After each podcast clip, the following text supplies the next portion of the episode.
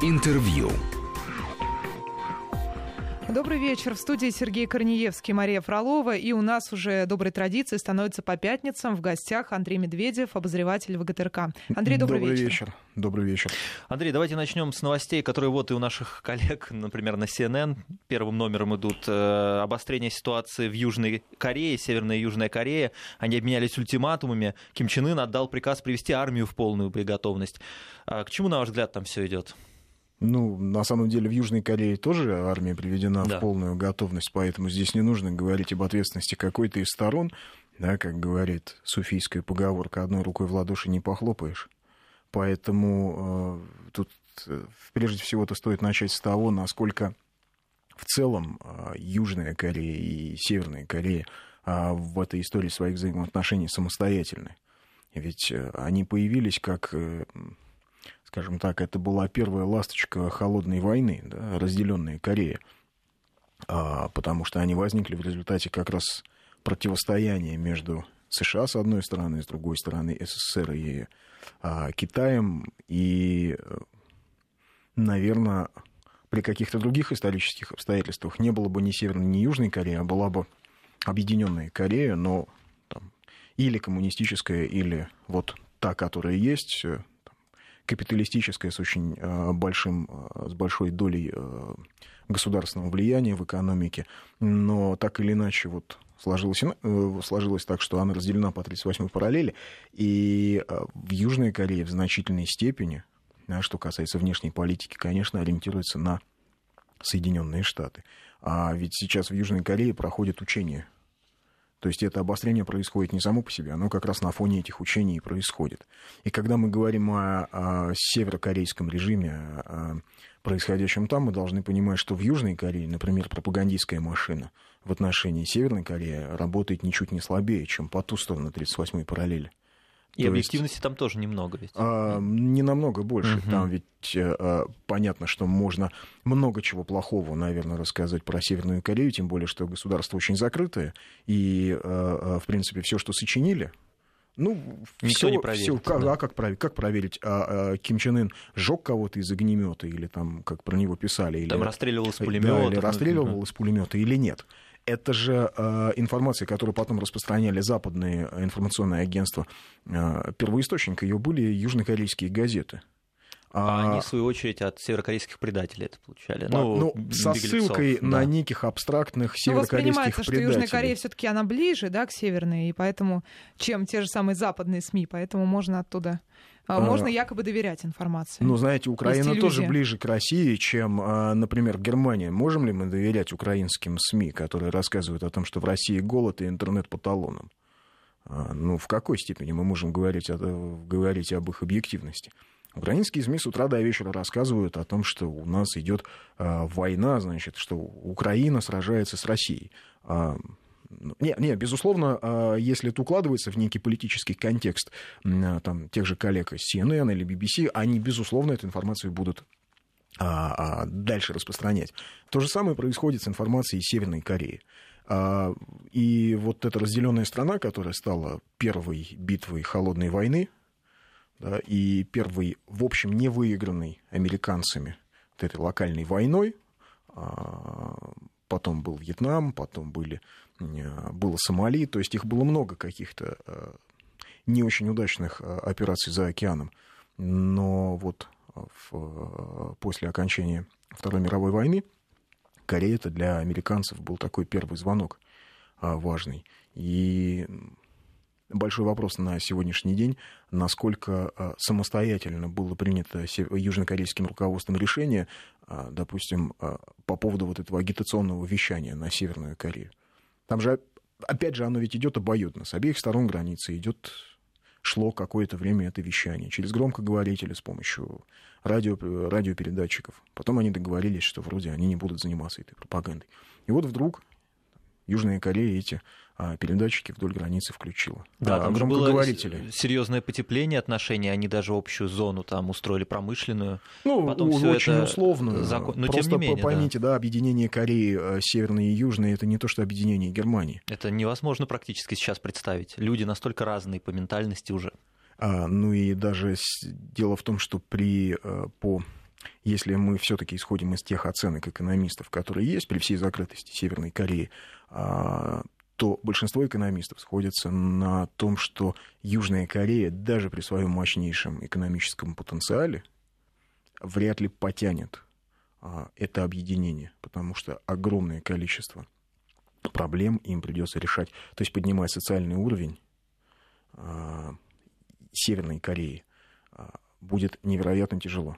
Даже, Учитывая, для такой, да. даже для такой четко структурированной экономики Южной Кореи, которая, в общем, опирается на большие корпорации, на чеболи с э, значительным государственным участием.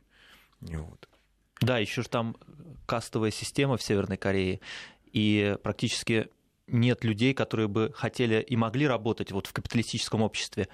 Они, у них нет, что ли, своей воли во многом к действию. Вот, может быть, в этом тоже проблема ну, большая. Нет воли или есть, а, ведь дело в том, что выросло в Северной Корее несколько поколений. Несколько поколений, да. То есть люди, которые не видели никакой другой модели.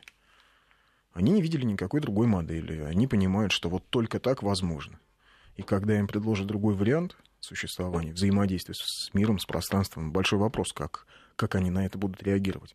А, но, опять же, давайте не будем идеализировать Южную Корею. Жизнь в Южной Корее очень четко структурирована. А, огромное количество а, людей задействовано в госсекторе, именно госсектор, именно крупные корпорации с государственным участием. Вот эти чеболи — это становой хребет корейской экономики.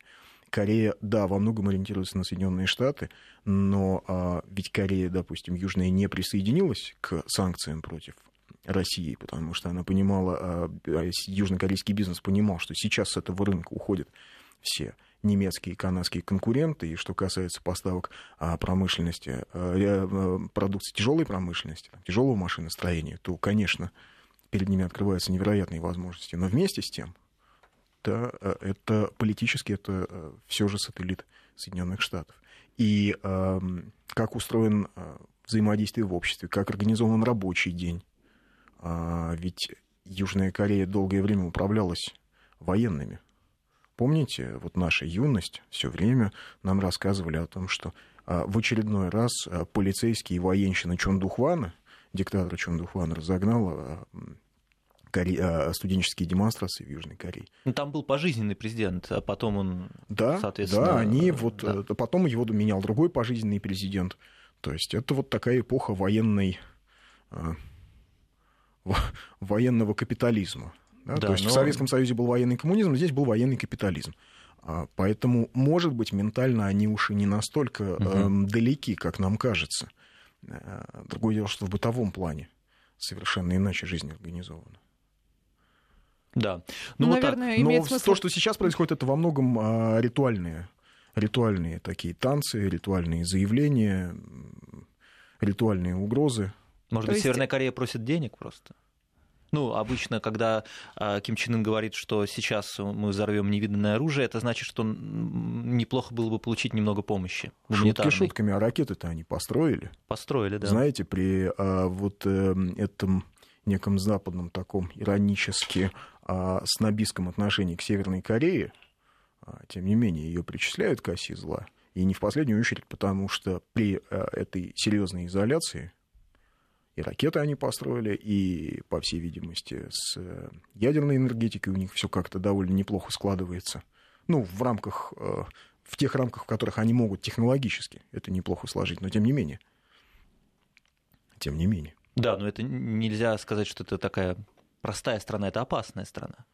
А поэтому ее и причисляют к оси зла, что она может, если в случае чего, показать. Помните а, фильм «Хвост виляет собакой» в американском «Wake the Dog»? А, оригинальные. Албания, да. Албания. Что мы знаем про Албанию? Мы почти ничего не знаем про Албанию. Они что-то от нас скрывают. Они очень опасные парни. Здесь то же самое. Ее можно бесконечно причислять к оси зла, ровно потому, что а, очень изолированное общество. Что хочешь, расскажи. Все может показаться правдой. Да, ну, Тем более в сознании западного обывателя. В сознании западного обывателя, слушайте, мы-то, в общем, это уже такие полуинфернальные какие-то жители, не знаю, первого круга. Угу. Да? Но они чуть даль... а более они дальнего, еще да. хуже. Да, да, да. Да. А, 5533 в начале слова «Вести» смс-портал. Для ваших комментариев и вопросов у нас э, Андрей Медведев в студии обозреватель ВГТРК. И, э, наверное, имеет смысл переместиться к другому конфликту, который у нас под боком происходит, продолжается, к сожалению, до сих пор. И вот э, в ДНР появились сведения, это замкомандующего корпусом Минобороны Эдуард Басурин объявил, что украинские силовики перейдут в наступление после Дня независимости Украины, то есть после 24 августа. Есть у него такие данные, э, даже вот конкретная дата. Ну, раз он об этом говорит, то, как правило, такие заявления не делаются просто так. Как правило, они делаются действительно исходя из каких-то имеющихся данных, разведданных, и делаются не для того, чтобы просто озвучить какую-то информацию, а для того, чтобы упредить, для того, чтобы показать другой стороне, Что как бы они оповещены, получается, что, да? в общем, да, иду на вы, да, как писал Святослав, что, э, ну, как минимум, намерение да, украинской армии э, известны. Более того, ведь, э, если вы заметили, в последние дни несколько военных экспертов высказывались не только о возможной дате наступления украинских э, войск, э, но и о, направлениях основных ударов, о том, т- довольно подробно были разобраны в нескольких публикациях и выступлениях э, и численный состав войск, и техническая оснащенность, и возможные варианты взаимодействия э, тех или иных подразделений украинской армии. Но э, большой вопрос, как, как, что вообще будет после Дня независимости. Ведь 24-го, собственно, День независимости Украины. Да, предполагается, что сразу, ну, по традиции, да, так, как, как в прошлом году они говорили, да, так цинично все это сравнивая с парадом по, 7 ноября, что прямо с Крещатика боевые части уходили, значит, куда-то там на фронт, но объективно те, кто уходили, видимо, уходили в Иловайский котел сразу. А, о чем как-то сейчас пропаганда украинская умалчивает. Но дело ведь в чем? 24 числа президента Порошенко вызвали на ковер. Ну, то есть он объясняет, что он поедет общаться с партнерами по нормандскому формату. Как с равными, да. Но мы все понимаем. Но да. слушайте, когда президента страны в день независимости страны вызывают поговорить, два президента другой страны, э, других Это показывает стран, всю ее независимость. степень независимости сразу становится довольно а, прозрачна. И, и, ну, она очень Она очевидна. ставится под вопрос, да. Она ставится под Мгм. вопрос. То есть насколько...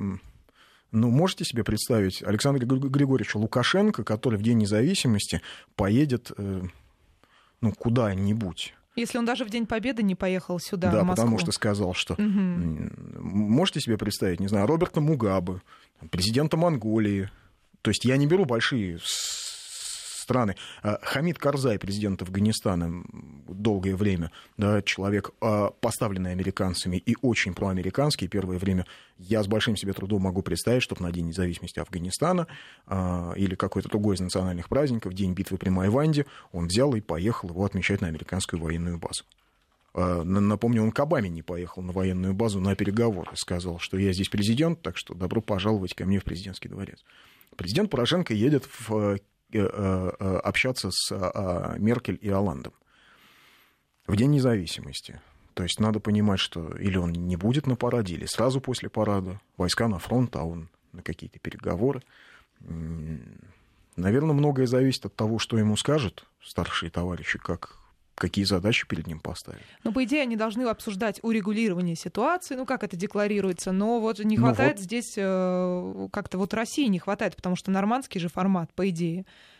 Э, Но, вот четвертого а, участника.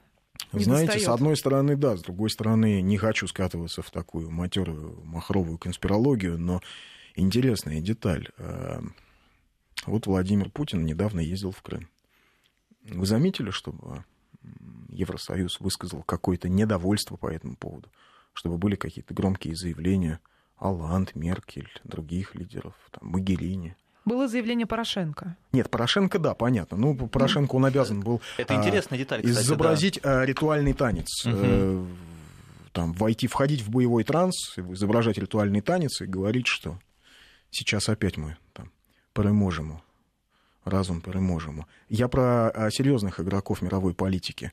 А, Я не помню заявление Госдепа. Я не помню, чтобы кто-то попытался инициировать обсуждение вопроса поездки э, Путина, э, э, Медведева, министра обороны Шойгу в Крым. И такое ощущение, что тот факт, что там собрался Госсовет, в Европе и в Вашингтоне вообще никто не заметил. Это, я не знаю, я не знаю, почему так. Я не готов строить версии, но для меня это, в общем, некий маркер той ситуации, которая сегодня складывается вокруг Крыма, Украины, и возможно, что Порошенко едет э, разговаривать только с двумя участниками нормандского формата, ровно потому что э, они просто должны донести некую мысль до него, э, консолидированное мнение. Но я вот правда, строить прогнозы хуже нет. Потому что Опять же, мы, мы не, не можем, мы не знаем, насколько президент Порошенко самостоятелен не только в отношениях с Европой, но и в отношениях с Соединенными Штатами. А, и если он действительно сам принимает решения, ну вот представим на секунду, что он действительно сам принимает все решения, ни с кем не советуется со своими такими старшими партнерами. Но это один, это один расклад политический. А если достаточно звонка из американского посольства, чтобы а, начать наступление на Донбасс или прекратить наступление на Донбасс, а, то тогда это совершенно другая ситуация. Но для, мне кажется, что для украинского руководства и любой вариант будет, как помните, Сталина спрашивали, какой уклон хуже, левый или правый, он говорил, что хуже оба. И здесь также Будут они наступать на Донбасс, будет плохо. Не будут они наступать на Донбасс, будет злая армия, которая скажет, а что ж вы нас, ребят, собрали. Да, даже не армия, а так называемые добровольческие батальоны. А как же выходить из этой ситуации? Нужно же что-то делать. А это должен решать президент Порошенко. Угу. Наверное. Но если мы предполагаем, что он независимый и полной мере готов отмечать День независимости. А интересно, вот э, если, например, все-таки верна та версия, что есть кураторы европейские, американские у украинской элиты, которые определяют всю политику, может быть, они тоже запутались сейчас, эти европейские, американские кураторы, вообще не знают, что делать э, с, с той кашей, которую они заварили? Ну, не исключено. Не исключено, потому что... Каких-то четких шагов нет, все какое-то как будто бы метание. А, но, может быть, есть какой-то хитрый план. Опять же, да, мы сейчас вот э, сидим, рассуждаем о тех вещах, которые мы не вполне знаем. То есть э, мы не знаем, до какой степени сегодня э, украинский истеблишмент зависим от Запада. То есть до какой степени, какое количество вот этих крючков, за которые их можно дергать, ниточек, веревочек, это только счета на Западе, это только там аффилированность бизнеса с какими-то структурами, это только их офшорные компании или есть что-то еще, о чем мы не знаем? А, мы, то есть, а, кто из а, американской, э, точнее, за кем из украинского истеблишмента, истеблишмента стоит наиболее влиятельный американский куратор, мы тоже не знаем. Да, то есть есть, опять же, версия, что за Наливайченко, например, что Наливайченко курирует ЦРУ, что а, а, там, Порошенко это все-таки там больше куратор из Госдепартамента, а это, в общем, разные там, силы, это разные а, центры влияния в самих Соединенных Штатах. В общем, американская политика ведь тоже неоднородна. Да, если бы она была однородна, ну, не пытался бы а, Керри убедить сенаторов, что нужно обязательно поддержать а, сделку с Ираном. Ну, не надо было бы ему это. Проголосовали бы и все. А если э, серьезные издания допускают, что сделка-то может и сорваться, тоже есть разные, э, разные силы, есть разные центры влияния. А, и это далеко не всегда политики, поскольку Америка, в общем, сама выстроена на взаимодействии огром... Э, глобальных корпораций с политическим руководством, да, и люди перетекают из корпораций а, в политику, потом из политики назад в корпорацию. То есть многие да, склонны называть эту систему корпоративным фашизмом. А, Или как-то эффект крутящихся дверей, что-то как-то Да так нет, корпоративный да. фашизм, это, фашизм это скорее, потому угу. что принимает решение бомбить Ирак или не бомбить не политики, а принимают корпорации, которые а, понимают, что в случае бомбить они Можно получат заработать. такую прибыль, угу. в случае не бомбить они получат прибыль меньше и так далее. И люди, которые поработали, не знаю, там, в нефтяных компаниях, потом уходят в Пентагон. Так вот, поскольку американская политика неоднородна, то надо понимать, что там тоже есть а, наверное, группы, которые понимают, что они запутались в украинском а, вопросе, а есть, наверное, группы, которые понимают, что как раз-таки не запутались, а все к тому и идет, что чем хуже, тем лучше. Что чем скорее Украина скатится в полный хаос, тем лучше будет для, собственно, Соединенных Штатов. Да, в честь Ведь... Дализы Райс, кстати, назван танкер.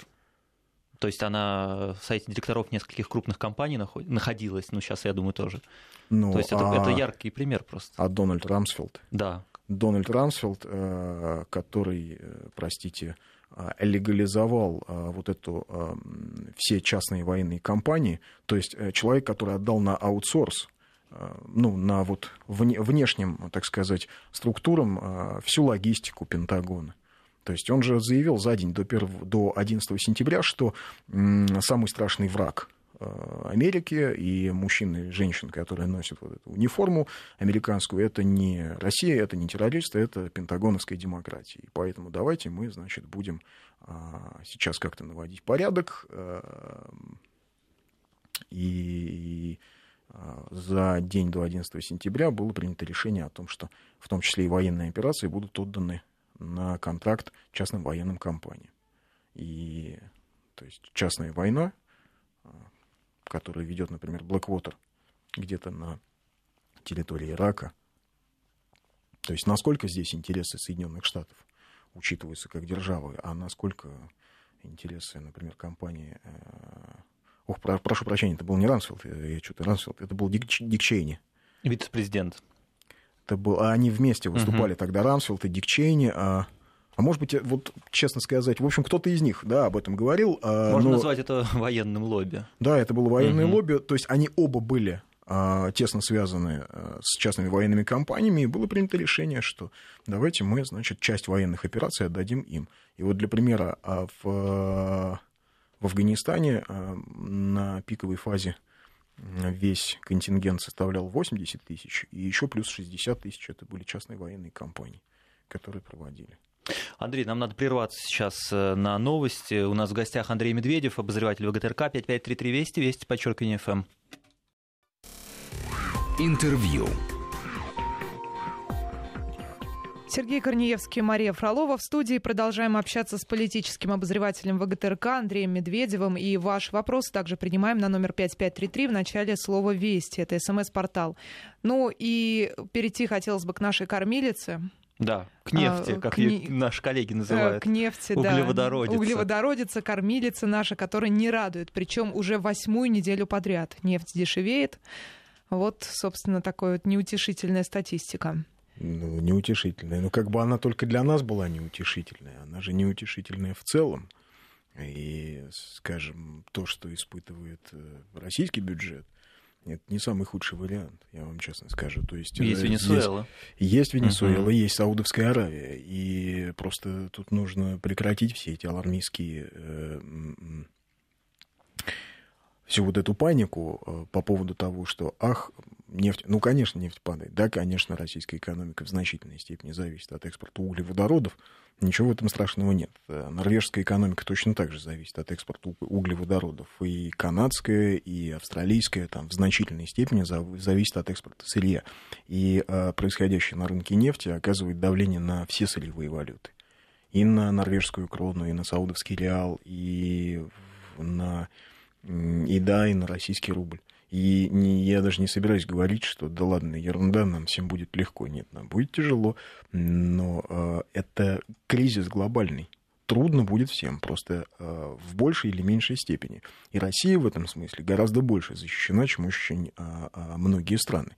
Ведь, например, в Саудовской Аравии э, нефть э, дает 80% ВВП страны и больше 80% доходов бюджета. При этом население Саудовской Аравии 30 э, миллионов, и из этих 30 миллионов работает 5. И а огромное количество остальные... мигрантов, да. Мигрантов-то там как раз мало, в отличие от, э, мало. Э, от э, допустим, Эмиратов, куда угу. пакистанцы едут на заработки. А в Саудовскую Аравию тоже едут пакистанцы, но из-за того, что более закрытая страна, более изолированное, изолированное общество и э, построенное на таком салафитском исламе, она менее привлекательна, как для рабочих, для тех, кто едет, допустим, из Индии или Пакистана на заработки или из Бангладеш. Но саудиты не работают ровно потому, что доходы от нефти так распределяются, что, в общем, всем, всем хватает на жизнь. И кто-то трудоустроен в государственной сфере, там есть армия, полиция и так далее. Есть какие-то люди, которые работают по желанию, а есть, которые могут себе позволить не работать. При этом в Саудовской Аравии есть э, пустыня и, и еще пустыня, и, и все. То есть нет своего сельского хозяйства. То есть нет, например, как в России, урожая гречки или там урожая пшеницы. То есть, учитывая количество у нас плодородных земель, а в тот момент, когда начнется мировой кризис финансовый, он, безусловно, начнется, потому что рецессия идет везде, потому что все страны, все экономики мира испытывают давление, мы еще а, а, далеко не в самой худшей ситуации. То есть продовольственная безопасность, можно И продовольственная сказать. безопасность, и потом, слушайте, для страны, которая прошла адовые 90-е, да, ну и все же, кому вот от 30 до 40 должны помнить, как это выглядело как выглядели талоны на еду, как, как выглядели полки, как выглядели полки, как выглядели очереди за мясом с 4 утра. Если э, вообще было мясо, не Если во всех вообще регионах. Было, да. Поэтому, ну, это смешно а, говорить о том, что сегодня э, какая-то прям катастрофическая ситуация. Она сложная. Она сложная, она невероятно дискомфортная после э, многих лет стабильности и роста. Да, для многих людей, конечно, сейчас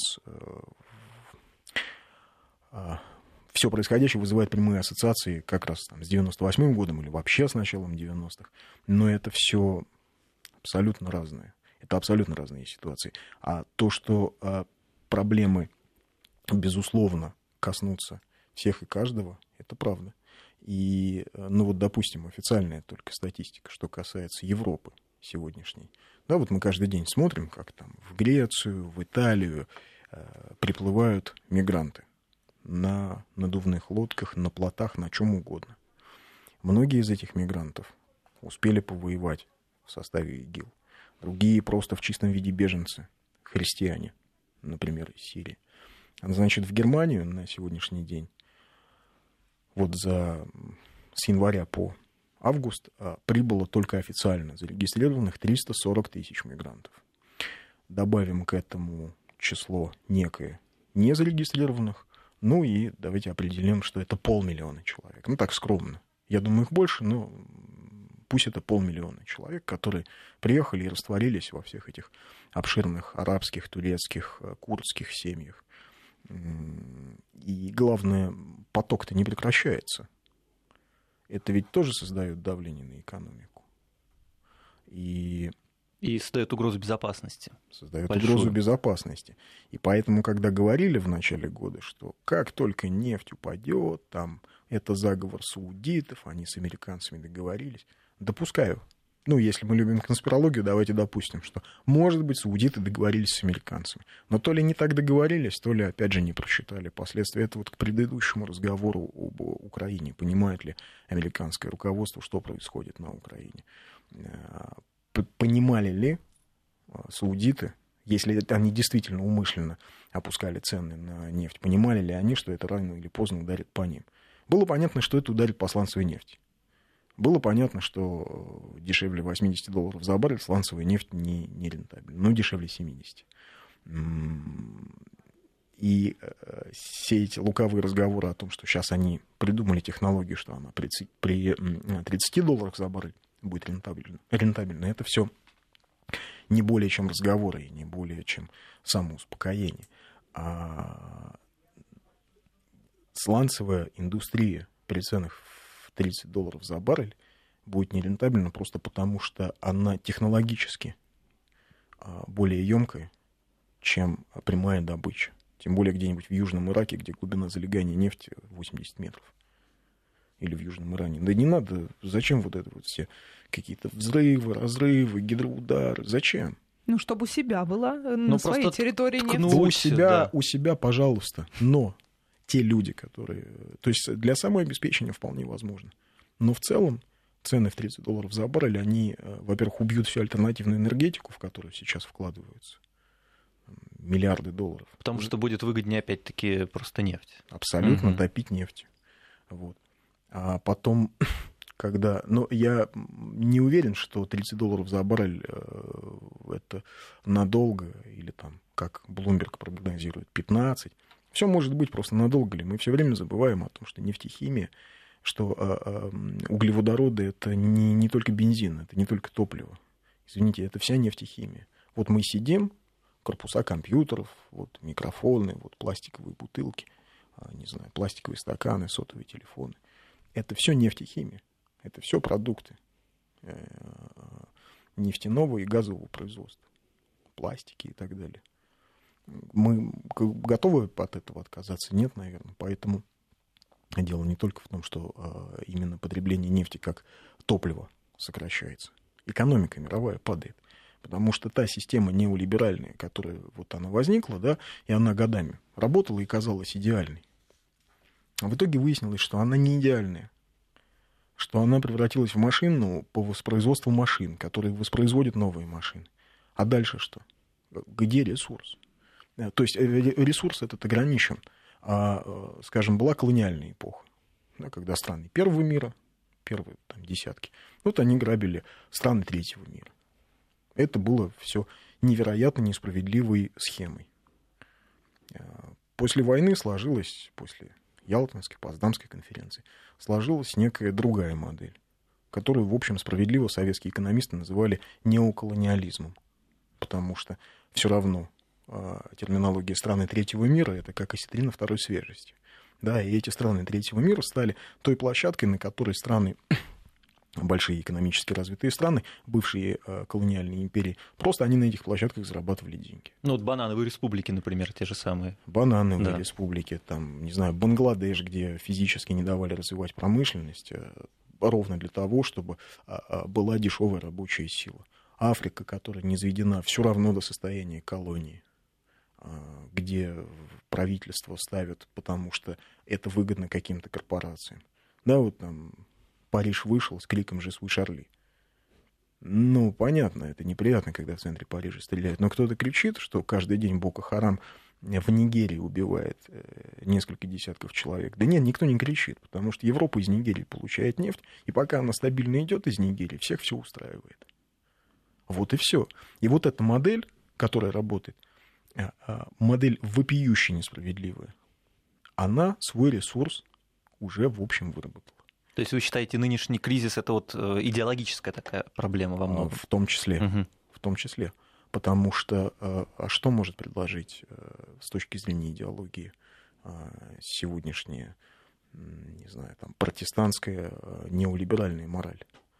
А, что один человек богатый, потому что ему Бог дал, а другому можно, другого можно загнать в резервации. Понимаете, а, то, что а, предложило миру вот, э, протестантская эта модель развития, ну, когда ты трудишься, и тебе дается, воздастся. С одной стороны. Твои, а с другой стороны, это были концлагеря, потому что угу. это было выгодно и комфортно и удобно. Да, это решало проблему с непокорным населением, например, во время Англобурской войны кто придумал э, идеологию э, превосходства белой расы, миссию белого человека. Ну, Киплинг это написал очень красиво все. Чемберлен это сформулировал. Угу. То есть Гитлер ничего не придумывал, он адаптировал. Да, но а, в его вот этом Дранкнах Остен и деление на а, высшую расу и натурменшей, это та же самая а, а, протестантская мораль. Вот. А сегодня она как? Сегодня мы видим, что она, ну, вот ее плоды не, очень часто сомнительные. У нас еще один выпуск новостей. Да. Прервемся. Андрей Медведев, политический обозреватель ВГТРК у нас в студии. 20 часов 47 минут в Москве. Сергей Корнеевский, Мария Фролова в студии Вести ФМ и Андрей Медведев, политический обозреватель ВГТРК.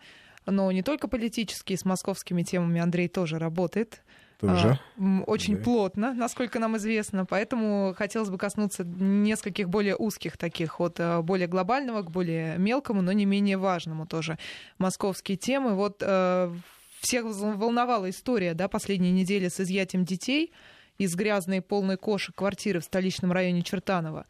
И подробности устрашают, конечно. Все сейчас, вся, по крайней мере, общественность в интернетах, в фейсбуках, в соцсетях, все вступились за эту женщину, что, мол, она имеет право выращивать детей в любых условиях. Это ее дети, и, в общем, не надо их трогать. А при этом тот же самый Павел Астахов говорит, что э, дело... А, да, еще очень многие блогеры указывают на то, что семья бедная, и они не могут жить лучше, не могут себе позволить, и оставьте их в покое. На что Астахов заявляет, что это дело идет не от бедности, а от лени, от элементарной, что они не могут навести порядок э, в своем доме. Как вы считаете, на чьей стороне правда? Наверное, вот так вот мы поставим вопрос. Ну, это прям так глобально. Да? Да, То есть ну, вы, вы мне отводите роль... Э, мы стараемся с вами о глобальном. Судьи говорить. такого, который истину в последней инстанции да, оглашает. Эм, я не могу там, определенно вам сказать, на чьей стороне правда, я могу свое личное да. человеческое мнение высказать, что с моей точки зрения довольно странно, эм, когда э, в квартире живет 20 кошек, и при этом в квартире э, ну, полнейшая разруха, и э, блогеры говорят, да ладно, это просто люди бедные. Да ну перестаньте, ну 20 кошек содержать или не содержать. Эм, ну, как минимум, нужны деньги на корм. Ну, хотя бы. Хотя бы нужны деньги ну, или на, на сосиски корм. там. Хотя бы, ну, даже если это, не знаю, даже если они тратят по 100 рублей в месяц на корм на каждую кошку, да, но ведь эти деньги можно было бы потратить там, на обувь ребенку. Ну, было бы логично. Может быть, они такие невероятно сердобольные, что ну, никак не могут они пройти мимо э, несчастной кошки. Но тут, правда, вопрос такой, что э, кошек... Дело же не в том, что они бедные или не бедные. У нас, да, у нас хватает бедных семей, э, где, тем не менее, люди э, заботятся о детях, и дети выглядят опрятно. А здесь, э, если, я не знаю, вы видели саму картинку, К сам сюжет? да. Да, то есть угу. вы мне скажите, вы мне тогда сами скажите, это бедные люди или просто у них в квартире, простите, все было загажено? и везде ходили кошки. Вот мои сотрудники, которые были на съемке, говорят, что запах там был непередаваемый. Наверное, может быть, блогеры, если они так готовы как-то вот эм, поучаствовать, может, поедут они тогда квартиру как-то отмоют. На субботник, да? На, на субботник отмоют квартиру, помоют кошек. А, Уберут а, клопов а, и тараканов. Там, заодно. простите, а, в квартире э, туалет не работал. Эм, но, но это просто у блогеров, это, мне кажется, это такая по традиции. Главное, главное фрондировать с властью. Все, да, что власть, власть не, что-то, и что-то да. сделала, угу. все равно плохо. Да. Плохо, потому что это власть, потому что власть кривая, а и страна, как это, цитирую Вертинского, бездарная, да, вот. Э, значит, и ничего хорошего здесь быть не может. А, и это вообще настрой, это контекст восприятия действительности. Неважно, о чем речь, о кошках, о пармезане, о курсе доллара, о чем бы то ни было – да, о чем бы ты, любой разговор, вы посмотрите соцсети, образованные люди, э, неплохо довольно устроенные по жизни, но это бесконечный надрыв, это бесконечный надрывный стон о том, что все плохо, мы, мы непонятно куда катимся, надо как уезжать. здесь жить, надо уезжать, душно угу. дышать. Ну так а, не призываю, но честно скажу, не понимаю. Если вы говорите о том, что надо уезжать, ну тогда будьте последовательны. Слушайте, а сирийцы и захваченной а, гражданской войной Сирии, ливийцы несчастные, негры на плотах плывут в Европу. То есть они декларируют, что нужно уезжать, сколачивают плот и уплывают. Возможно, даже не декларируя, а просто делами. А, ну, делами, да. да. Я как раз, я таки не сторонник, знаете, вот этих высказываний, кому не нравится уезжать. Абсолютно. Для меня лично это а, каждый уехавший человек это значит человек, с которым там, мы не доработали, не дообъяснили. Это человек, с которым не доработала школа. Это человек, которого а, не удержало государство, потому что патриотизм патриотизмом, но государство тоже что-то должно, должно быть какое-то взаимодействие власти и людей, которые только-только-только вот оно сейчас там намечается последние годы, как я вижу. Да, наверное, не теми темпами, которыми нам хотелось бы. Да, наверное, не в тех формах всегда. А, не, не так здорово, как мы бы этого ждали. Но, тем не менее, оно есть. А, и каждый уехавший человек, не знаю, покинувший родину, наверное, что-то он здесь недополучил. И ответственность государства за то, что люди уезжают, существует безусловно. Но, а, с другой стороны, этот бесконечный э, надрывный э, крик с заламыванием рук про то, как все плохо, как все ужасно и как мы все умрем. Знаете, я вот тут общался с Оливером Стоуном. Я не помню, рассказывал я. Нет, нет, такого не Общался я с, с Оливером Стоуном. Я ему говорю, знаете, мистер Стоун, вот интересная штука. Вот вы написали э, эту книгу, да, документ... Э, потом фильм сняли документальный, э, нерассказанная история, Untold History. И э, многие ведь, наверное, сочли вас очень непатриотичным человеком. Ведь вы рассказываете, как там американские военные не знаю, зверствовали еще на Филиппинах, потом в Ираке, в Вьетнаме, как военно-промышленный комплекс сросся с властью и там, породил коррупцию. Он говорит, я рассказывал об этом ровно потому, что я патриот. И запомните, я уверен, что Америка великая страна, и мы построили великую цивилизацию. Мы совершили великие вещи. А, и я горжусь тем, что я американец, я горжусь тем, что я живу в Соединенных Штатах. И это как, э, не знаю, мама, вот мама меня там любит, а, безусловно, какая бы она ни была, она мать. А, но мы совершили массу ошибок, и мы несем за это ответственность. Мы сами э, растеряли многое из того, что мы сами построили. И вот эта позиция мне понятна. Эта позиция мне понятна. Мне а, понятно, когда в, в Ираке мне американские военные говорят, да, слушай, мы все понимаем, это война корпораций. Мы все понимаем, слушай, дружище, это все из-за нефти. Ну, не на камеру, понятно, это мы сидели с ними так как-то в другой обстановке. Мы все понимаем, это война корпораций. Я говорю, ну а что ж ты здесь? Он говорит, не, послушай, я же американец. Не, ну Саддам подонок, мы же должны Америку защищать в любом случае. Все равно у меня великая страна. Вот я за этот флаг пойду и умру. И я за свою страну вот готов сделать все, что угодно. Но эту позицию можно уважать. А, да, да. А, при том, что это совершенно не означает там зомбированность или замутненность сознания. Да? А, вот такая позиция мне, наверное, ближе чем непрекращающийся. Ну, у нас э, людей с аналогичной позицией, которые открыто ее проявляют, что вот я за Россию там умру, из этой серии называют там э, биомассы, ватниками и куча вот есть... А кто э, называет? Вот и... тоже мне вопрос. Вот кто та называет? Другая... Та другая, та другая сторона. сторона. Ну, что ж... Как бы другой полюс мнений. То есть, да, другой полюс что... мнений, но э, они имеют право на свою точку зрения. Они даже имеют право ее выражать в такой форме.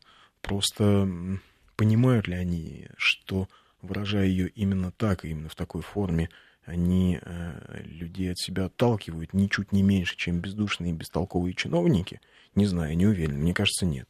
Мне кажется, э, для той страны есть полное ощущение опять же, не, не очень правильно делить та сторона и эта сторона. Да, ну, для людей вот с той точкой зрения, которую я не могу принять и разделить, но мне кажется, у них есть какое-то мессианское ощущение, что вот они такую миссию по перевоспитанию страны ну, да, несут. Их, их мало, но они гораздо более ценны. Э, но вы знаете, страны. дело в том, что, э, помните, после революции 1905 года э, был такой написан сборник статьи о русской интеллигенции «Вехи». И э, там, по-моему, Гершинзон писал о том, что э, в, э, в доме у интеллигента, у русского, у него грязно и не убрано, он там никак порядок навести не может, но он все пытается глобальные проблемы решить, он все пытается народ просвещать, куда-то его вести.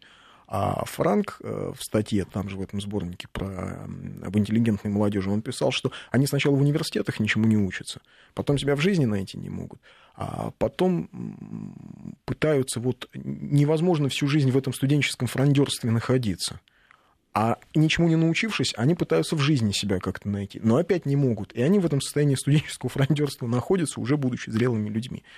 А, я порой читаю, перечитывая вот вехи, испытываю полный дежавю. У меня ощущение, что они это написали не тогда после революции, а вот вчера. Сходили там куда-то, послушали, не знаю, какие-то радиостанции, газеты почитали, Facebook пролистали и написали это все. Так что можно, наверное, констатировать, что либеральная мысль в России не, не слишком менялась последние сто с небольшим лет. Как-то она в, примерно ну, нет по одному... развития получается в этой мысли. Ну, да. Угу. Получается, что так. И на этой оптимистичной ноте, да? Да, но нам, конечно, уже пора заканчивать. Э, у нас в гостях, я напомню, был политический обозреватель ВГТРК Андрей Медведев. Андрей, спасибо большое. Спасибо. Вам спасибо. Да, в следующую пятницу ждем, я надеюсь. Да, надеюсь. Да, и впереди у нас новости, и затем программа отражения. Будем подводить итоги дня.